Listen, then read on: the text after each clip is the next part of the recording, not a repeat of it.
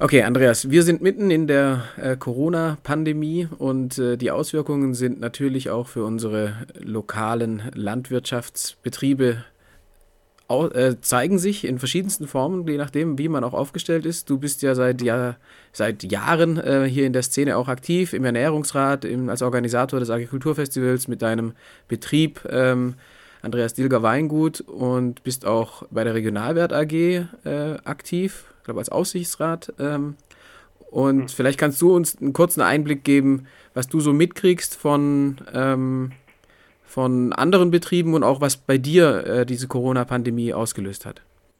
Ja, mache ich gerne. Also ähm, was ich höre und äh, aus den Gesprächen mit Kolleginnen und Kollegen ist äh, auf jeden Fall ein sehr unterschiedliches Bild. Das liegt wohl daran, ähm, wie unterschiedlich die Betriebe aufgestellt sind, was sie ähm, machen ähm, was sie produzieren, wie sie vermarkten. Ähm, also wir haben Betriebe, die äh, Schwierigkeiten haben, ihre Arbeit zu bewerkstelligen äh, und es gibt Betriebe, die gut damit zurechtkommen. Es gibt Betriebe, die mit Teilen der Vermarktung Schwierigkeiten haben, weil äh, Bereiche weggebrochen sind ähm, oder in sehr umfangreichem äh, äh, Maß damit Probleme haben. Also so ist es äh, recht unterschiedlich. Äh, bei mir ist es äh, so auch zweigeteilt quasi. Der Bereich draußen, also die Arbeit im Weinberg, in der Natur, äh, ist relativ unbeeinflusst im Sinne von die Arbeiten ähm, gehen weiter ähm, entlang dessen, was, was von der Natur auch vorgegeben wird. Also da äh, gibt's ja auch diese Pause so nicht. Ähm, und ich habe das Glück, dass meine äh, Mitarbeiter äh, gesund sind und ich arbeite mit äh, ganzjährig äh, ähm, sozialversicherten Mitarbeitern und äh, wir kommen hinterher äh, mit den Aufgaben. Der andere Bereich ähm, in der Vermarktung ist aber deutlich eingeschränkt. Ich vermarkte nur regional und hier hauptsächlich an die äh, Freiburger Gastronomien und äh, einige Bioläden und da, da die Gastronomien jetzt geschlossen sind, kommen da natürlich keine äh, Anfragen, keine Bestellungen. Also das äh, merke ich deutlich, ja. Jetzt gibt es ja hier verschiedene Initiativen. Ähm, einerseits, also manche versuchen eben Arbeitskräfte irgendwie zu mobilisieren. Du hast schon gesagt, bei dir ist das nicht das große Problem. Ähm, du arbeitest ohnehin mit Menschen von hier in sozialversicherungspflichtigen Verhältnissen. Du bist auf keine Saisonarbeit angewiesen. Ähm, aber es gibt ja auch andere Initiativen, wo es jetzt nicht nur um Arbeitskraft geht, sondern um eine regionale Vermarktung. Ähm, was hast du da bereits jetzt irgendwie mitbekommen oder nimmst vielleicht schon auch in irgendwelchen äh, Initiativen teil, die dort die lokalen Landwirte unterstützen? Ja, also einerseits ist es äh, erfreulich zu sehen, wie schnell äh, doch auch Ideen aufkommen, äh, wie, wie schnell unterschiedliche äh, äh, Sachen probiert werden.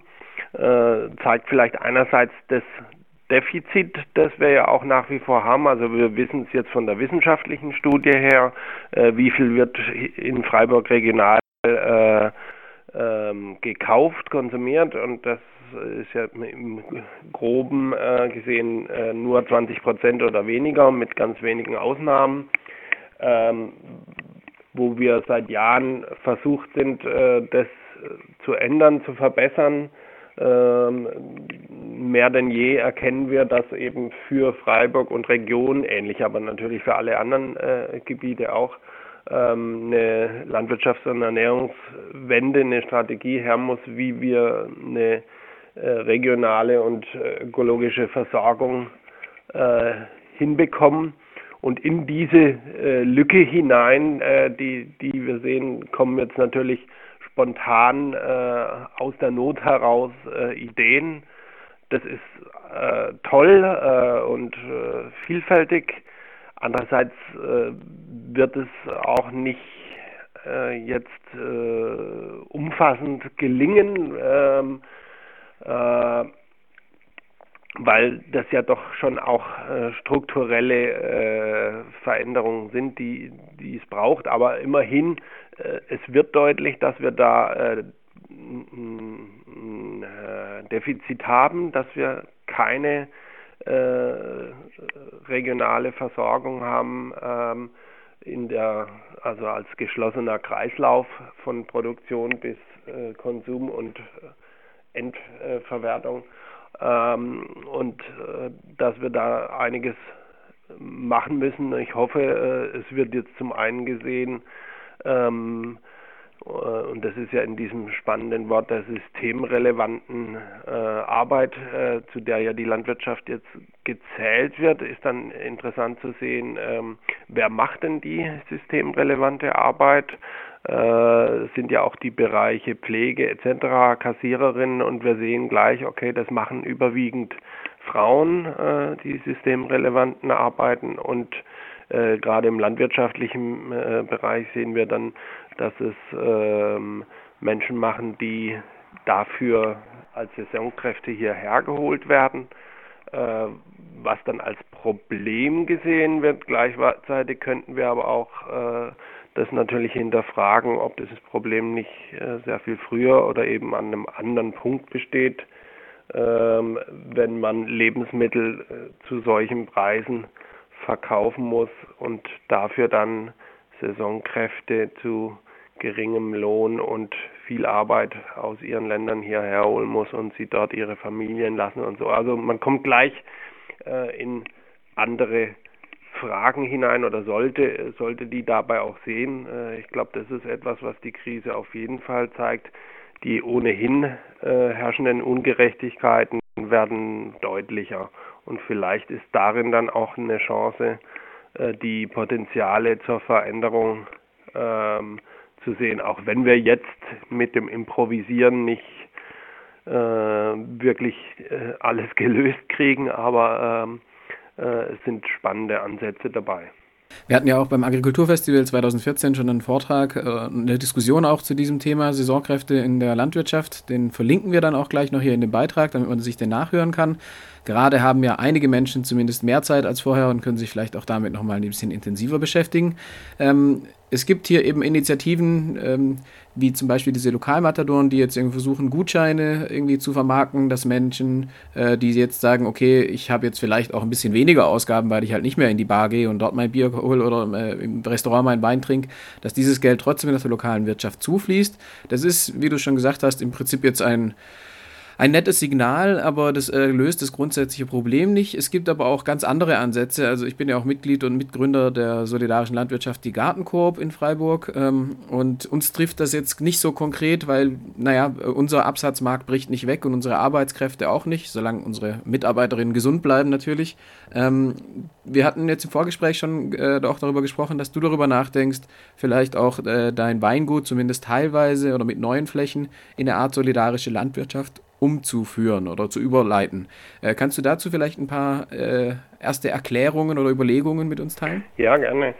Ähm, also es äh, bietet sich bei mir jetzt an, ähm, äh, so einen äh, Bereich äh, als, solidari als solidarische Landwirtschaft, man könnte sagen Soli Wei für solidarischen Weinberg, ein Titel könnte man sich noch aussuchen, aber äh, solidarische Landwirtschaft zu entwickeln. Ähm, da ich eine Fläche seit äh, ein, zwei Jahren jetzt neu dazu habe, das ist eine Alleinlage hier am Lorettoberg, Merzhausen, äh, wunderschön. Ähm, und äh, da bin ich jetzt in der Planung äh, für eine Neuanlage äh, natürlich mit robusten Rebsorten. Ich arbeite ja ausschließlich mit äh, den neuen robusten Rebsorten, auch Piwis genannt. Aber es geht eben auch darum, äh, wie kann dieser ganze Weinberg äh, modellhaft, äh, umfassend ökologisch nachhaltig bewirtschaftet, also schon geplant, angelegt und bewirtschaftet werden. Es soll oder wird eben auch nicht komplett wieder mit Wein. Ich werde explizit ein einen großen Teil der Fläche auch für ökologische Maßnahmen frei halten und da umfassend äh, was äh, anzubieten, zu machen. Ähm, das Ganze soll auch äh, wissenschaftlich begleitet werden, arbeitet da mit, dem, mit der Universität und mit dem Weinbauinstitut zusammen. Und es soll aber von der ökonomischen Realisierung her jetzt äh, als solidarische Landwirtschaft äh, entwickelt werden. Also konkret gesagt, 100 äh, Menschen, Familien ähm, übernehmen zu je einem Prozent in dem Fall dann ähm, einen Anteil an diesem Weinberg und äh, zahlen einen jährlichen Betrag, ähm, können natürlich darüber hinaus ähm, äh, sich engagieren, mitdenken, mitbestimmen, organisieren, planen, arbeiten, konkret teilhaben ähm, etc. Und ähm, bekommen dann ähm, Wein im, in einem äh, Gegenwert äh, dazu. Und äh, also das ist für mich ein, eine gute Weise, ähm, etwas äh, zu entwickeln, zu machen. Solidarische Landwirtschaft ist ein hervorragendes Konzept. Ich hatte das bisher noch nicht. Ich bin als Quereinsteiger äh, vor einigen Jahren gestartet und ähm, habe aber eben es mal schon genannt, Regionalwert, was ja ein anderes sehr äh, spannendes Konzept ist. Da bin ich äh, ebenfalls im Netzwerk Regionalwert, äh, das als ähm, Bürgeraktiengesellschaft hier die regionale äh, Wertschöpfungskette unterstützt, Betriebe, die ökologisch arbeiten, unterstützt.